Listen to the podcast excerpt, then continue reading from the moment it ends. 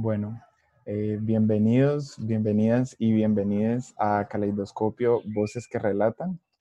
Hoy tenemos un programa súper especial que esperamos eh, puedan disfrutar. Eh, primero que todo, queremos agradecerles a nuestras productoras, a nuestras nuevas productoras, y por cierto, bienvenidas, Lauren Rojas y Valeria Giraldo. También queremos agradecerles a, a los docentes Vivian Unaz, Jimena Castro, Em, y ¿cómo se llamaba el otro? Enrique, que nos ayudaron, que nos ayudaron en la estructuración de este programa. Entonces, vamos a comenzar ahora, Daniela. Hola, saludo Taylor y nuevamente a todas las personas que nos oyen hoy. Y como Taylor avisó, tenemos un temazo, no un temazo que precisamente sea nuevo, tristemente supongo, vamos a hablar de violencia intrafamiliar. Tenemos cifras para decir por qué este va a ser un temazo. Muy buenas noches a todos. Los saluda Lisbeth Muñoz. Es decir, no tenemos cifras ni actualizadas y quiero que oigan esto. Tenemos que la línea 115 del gobierno atendió 1.674 reportes de violencia intrafamiliar. Esto son, estas son 982 llamadas más de los que tuvo en el mismo periodo el año pasado.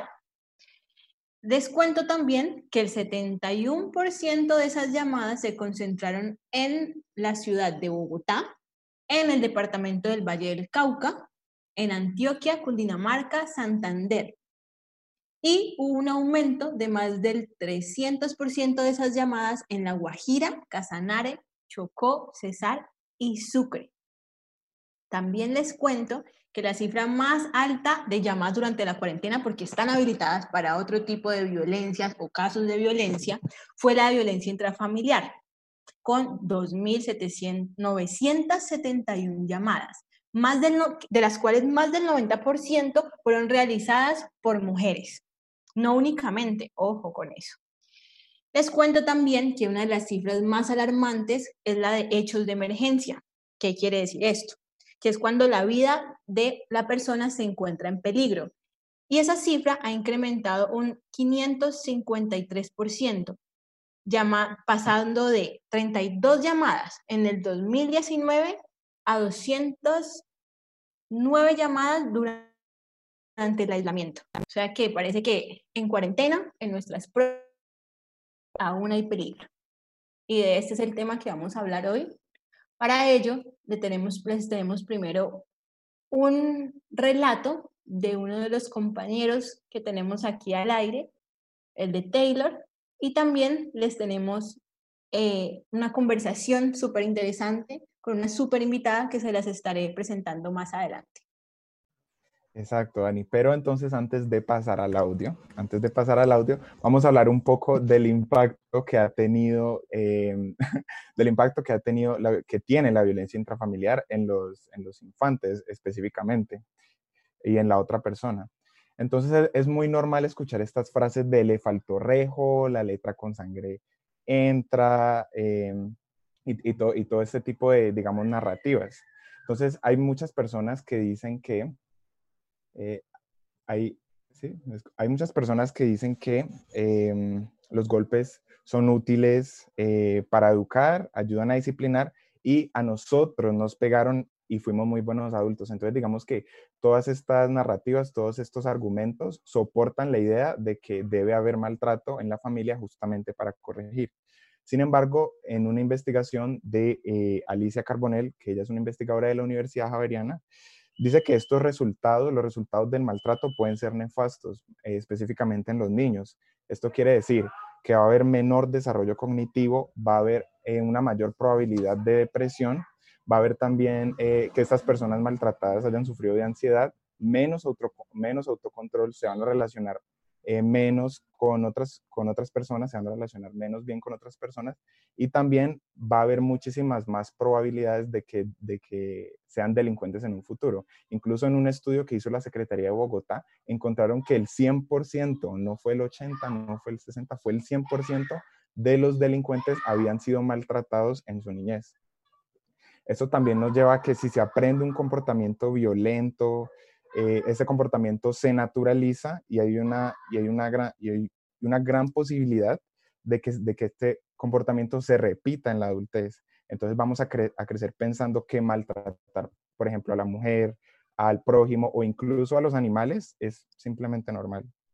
Y por último, los seres humanos biológicamente estamos configurados para querer a las personas que nos cuidan, ¿cierto?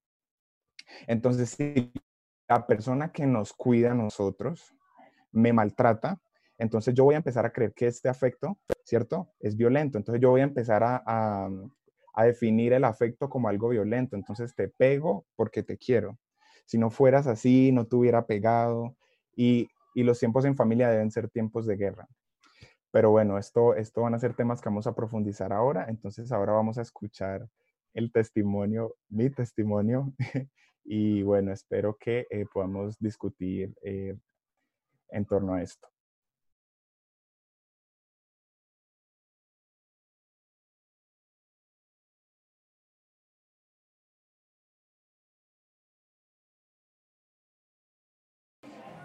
Bueno, hola a todos y a todas, espero estén bien. Eh, hoy quiero compartirles mi historia de microviolencia intrafamiliar y para una mejor comprensión y para resumirla un poco mejor, la he dividido en tres partes. Entonces la primera es la decepción, la segunda es el maltrato crudo y la tercera eh, la que se llama como cuasi liberación.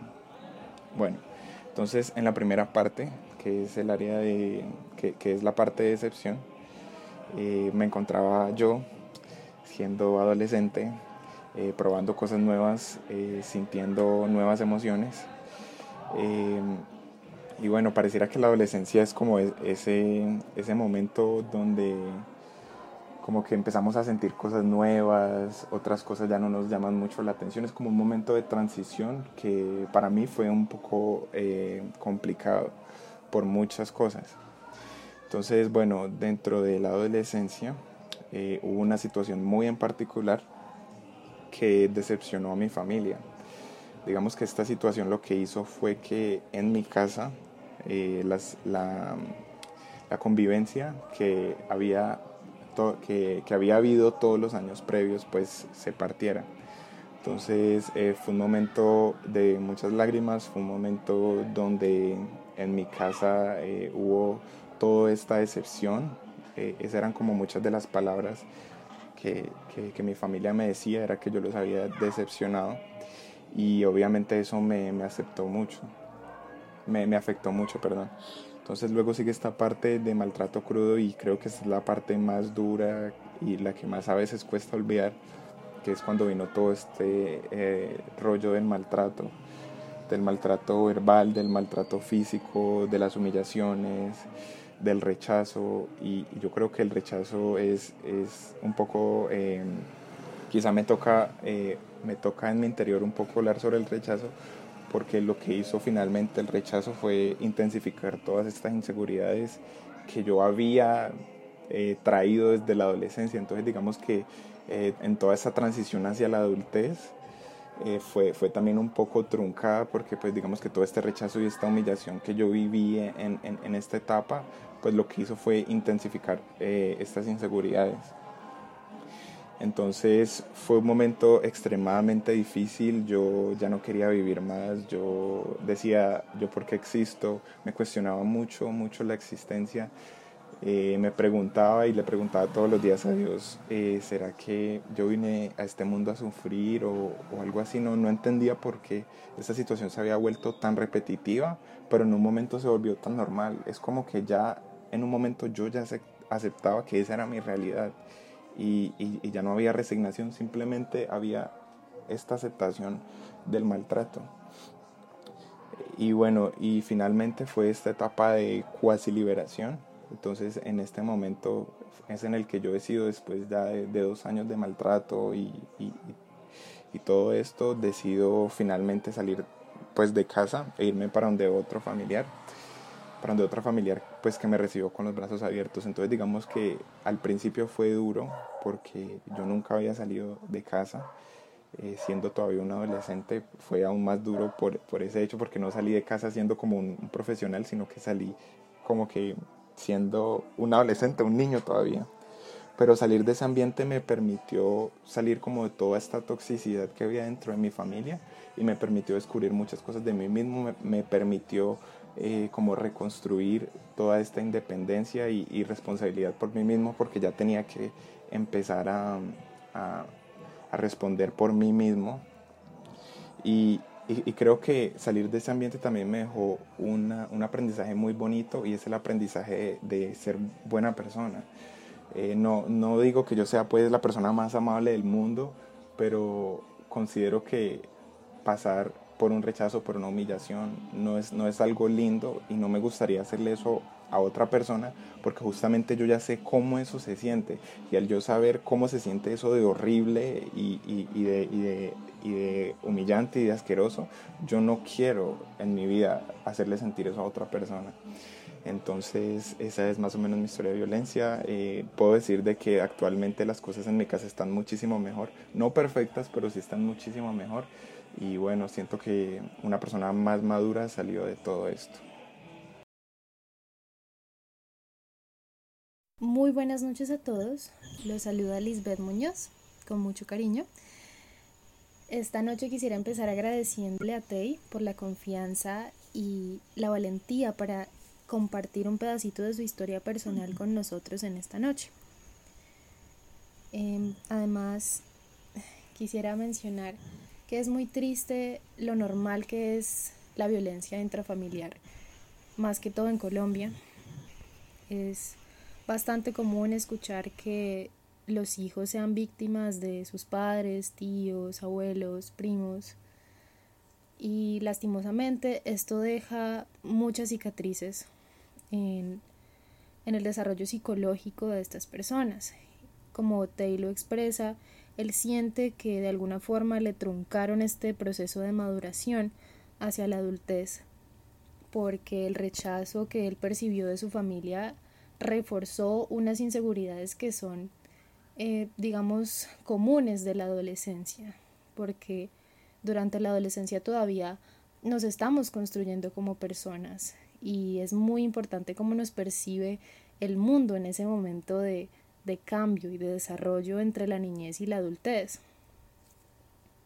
Entre las consecuencias de sufrir de la violencia intrafamiliar o de algún tipo de violencia física, psicológica o verbal de parte de tu núcleo cercano, eh, las cicatrices se pueden representar en más adelante sufrir de ansiedad, de trastornos de sueño, de inseguridad, de malas relaciones interpersonales porque nos creamos ciertos eh, estereotipos o esperamos ser tratados de cierta forma según fueron nuestras conductas familiares. Son marcas permanentes que van a acompañar a esta persona que sufrió de abuso y maltrato seguramente durante su adultez y si no se trata durante toda su vida. Y en este sentido quisiera rescatar aún más la experiencia de Tay porque él nos enseña algo muy valioso y es que él pudo, aparte de tomar una decisión tan valiente como es dejar tu hogar siendo un adolescente, eh, él decidió resignificar estas experiencias después de pensar tanto y de sufrir tanto. Resignificó esto y decidió, bueno, voy a ser mejor, voy a ser más amable porque ya sé ya conozco este dolor y, no es bonito. Siento que eso es lo que nos deja la historia de Tay y por eso le agradezco muchísimo. Eso es todo, yo fui Lisbeth Muñoz. Quédense para el resto del programa. Agradecemos a nuestra compañera Liz y nuevamente a Taylor, creo que ya lo hemos hecho un montón por interno, un montón, pero para quienes nos oyen, queremos que sepan que cuando alguien decide venir a nosotros o nosotros vamos a ellos y a ellas, y deciden contar su relato, ese momento es preciado para nosotros, porque el contar tu relato es una forma de expiación propia, pero creo que también significa una luz, una guía, una esperanza, menos incertidumbre para otros y otras que viven situaciones parecidas. Así que lo agradecemos nuevamente a Taylor, lo queremos un montón e introduzco a nuestra super invitada. Ella se llama Constanza Jiménez Rendón y resulta que Constanza trabajó en docencia en la Universidad Santiago de Cali, internos de medicina y también con psicología forense, elaborando informes periciales en temas de delito sexual y violencia intrafamiliar. Bienvenida, Constanza. Hola, buena noche a todos. Hola. Hola. bueno. Hola.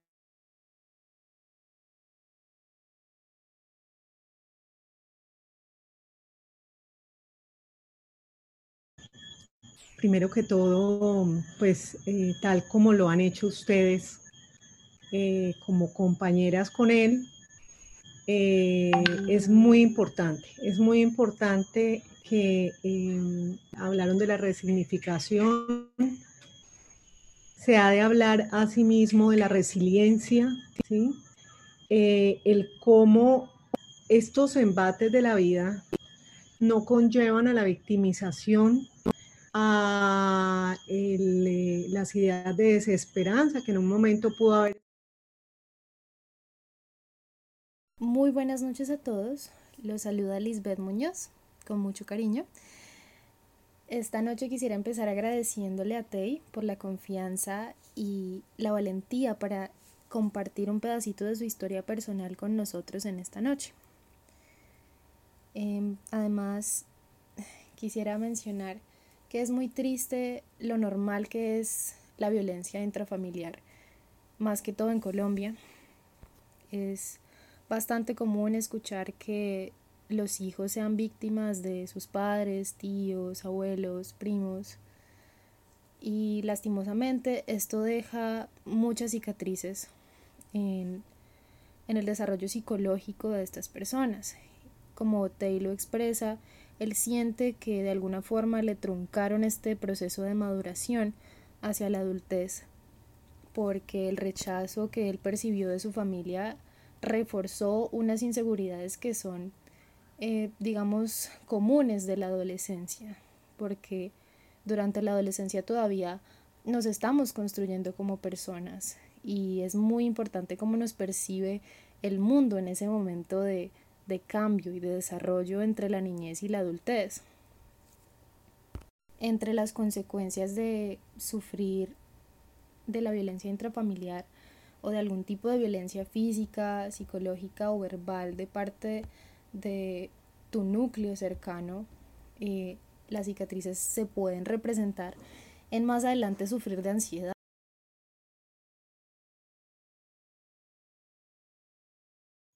Eh, como que a través del dolor, a través de la frustración, de las ideas de impotencia y la desesperanza que incluso le llevó a cobijar la idea de la ideación de, muerte, de acabar, ¿sí? Porque yo no quiero pues eh, eh, incesantemente estar con esta realidad tan gris, ¿no?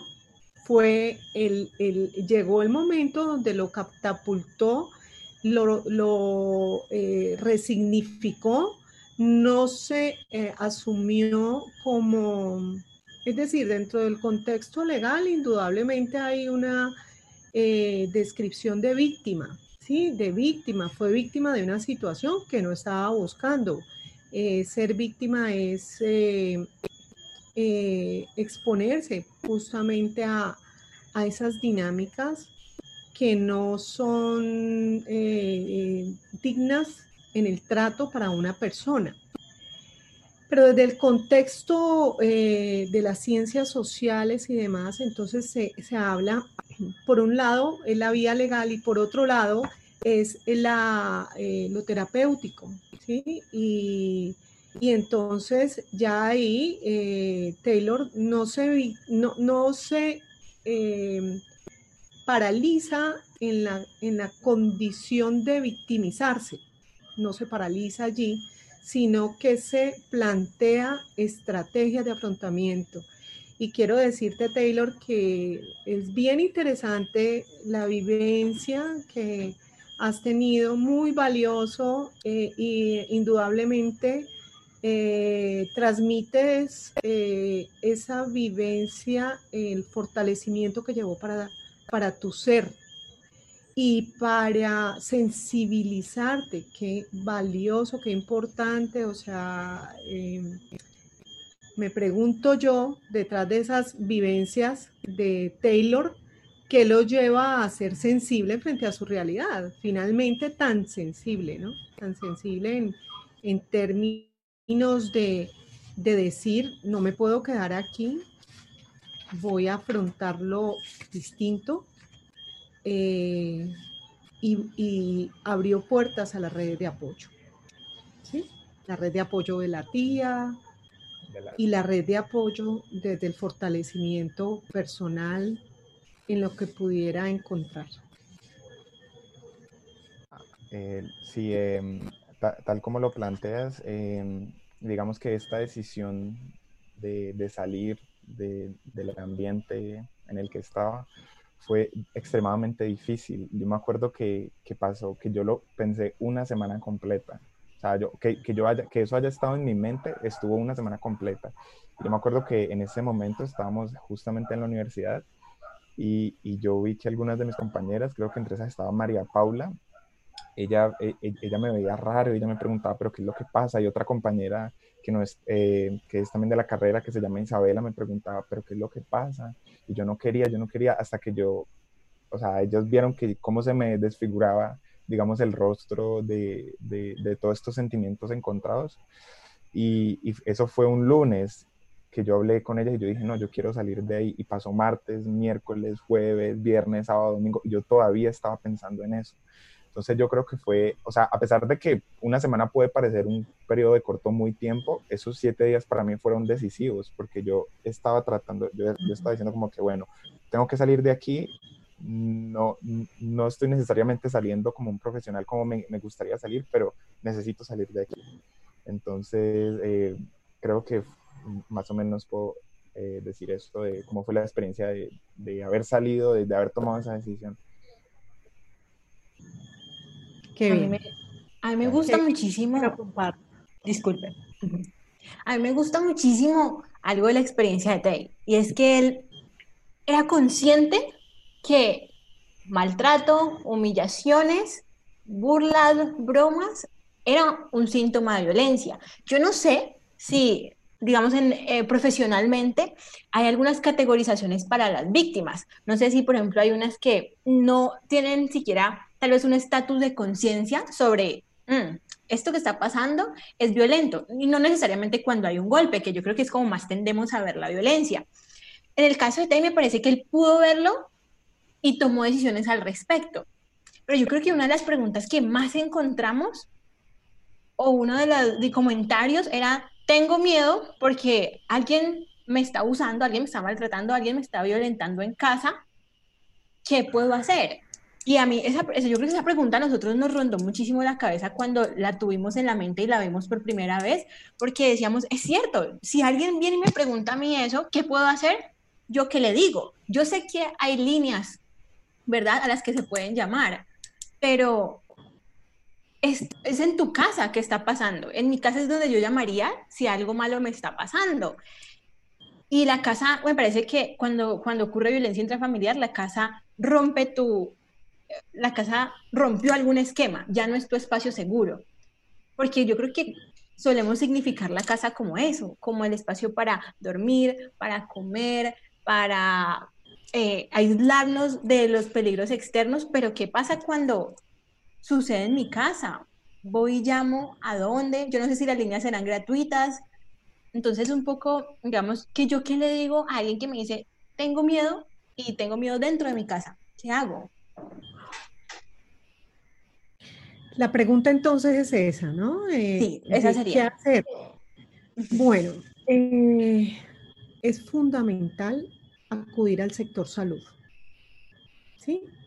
Acudir al sector salud y es fundamental, digamos ahora en esta nueva realidad, la virtualidad, ¿no? Buscar, eh, buscar ese soporte eh, mediante el em, psicólogo, psicóloga, y frente a lo legal, cuando la situación, la circunstancia nos lo está mostrando, hay líneas que es la 122 de la Fiscalía, ¿sí?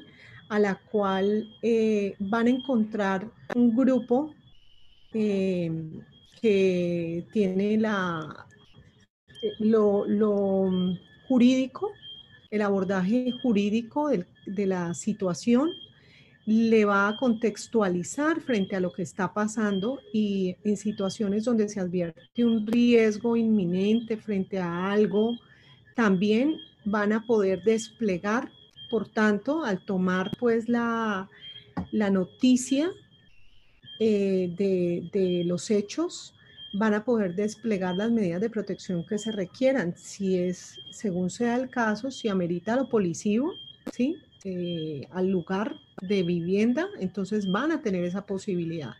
Esas líneas se han estructurado, esas líneas se han eh, diseñado justamente para eh, aquellos que em, a todo nivel y asimismo para que no sea una excusa el que no puedo desplazarme de aquí. ¿Sí? Eh, tener en su lugar inmediato la forma de acceder a esa, a, exponer su situación. ¿sí? Y de antemano buscar el soporte psicológico o por psiquiatría si es el caso. Claro.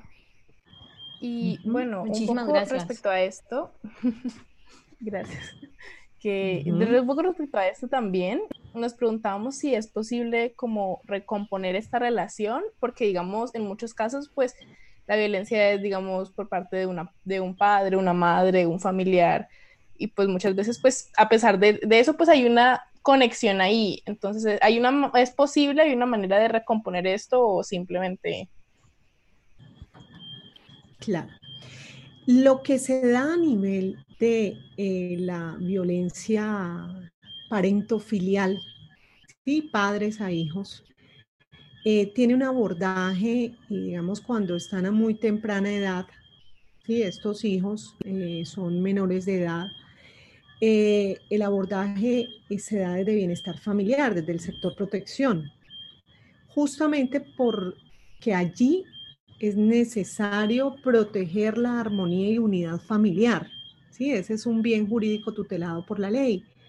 Y eso es lo que se necesita, lo que mencionaba Daniela, que este sea un entorno seguro, ¿cierto? Conseguir que corresponda a lo que se espera, la expectativa que hay de ese lugar. Entonces, acudir a al sector protección implica que se conoce de la situación, y se conoce del caso y se actúa en pro de que se proteja esa armonía de unidad familiar. Entonces van a haber eh, esas escuelas de padres, escuelas de familias, van trabajando los padres esas eh, estrategias también, pautas de crianza que son deficitarias, que en el momento hay limitaciones, los canales de comunicación, lo que se habla como comunicación no violenta, que también son unos temas bien interesantes, que se conozca de esto. Lamentablemente encontramos que muchas veces se estructura, se conforma una familia y no se eh, busca tener esas, eh, el nutrirse de estos elementos antes de, ¿sí? Antes de conformarla. Entonces a veces vemos que se han precipitado por un embarazo o situaciones como estas. Entonces, cuando se acude a bienestar familiar... Perdón, perdón Constanza, es que ya se nos acabó el tiempo. Eh, el programa dura nomás media hora, entonces eh, igual te queríamos agradecer muchísimo. Eh, esperamos que en una segunda parte, que probablemente vaya a ser la próximo viernes, siguiente semana, podamos tenerte y podamos sacarte un poquito más el jugo a todas esas intervenciones tan maravillosas que nos estás dando. Entonces, qué pena con, que, con, eso, pero yo sé que la, para la próxima semana probablemente te vayamos a tener muchísimo más ahí eh, con preguntas. Entonces, quería agradecerle nuevamente a las eh, productoras Lauren Rojas y Valeria Giraldo por acompañarnos en este programa. Y bueno, muchísimas gracias. No se despeguen. Ahora siguen los titulares y nos vemos entonces una próxima semana. Chao, chao. Que estén muy bien. Cuídense. Adiós.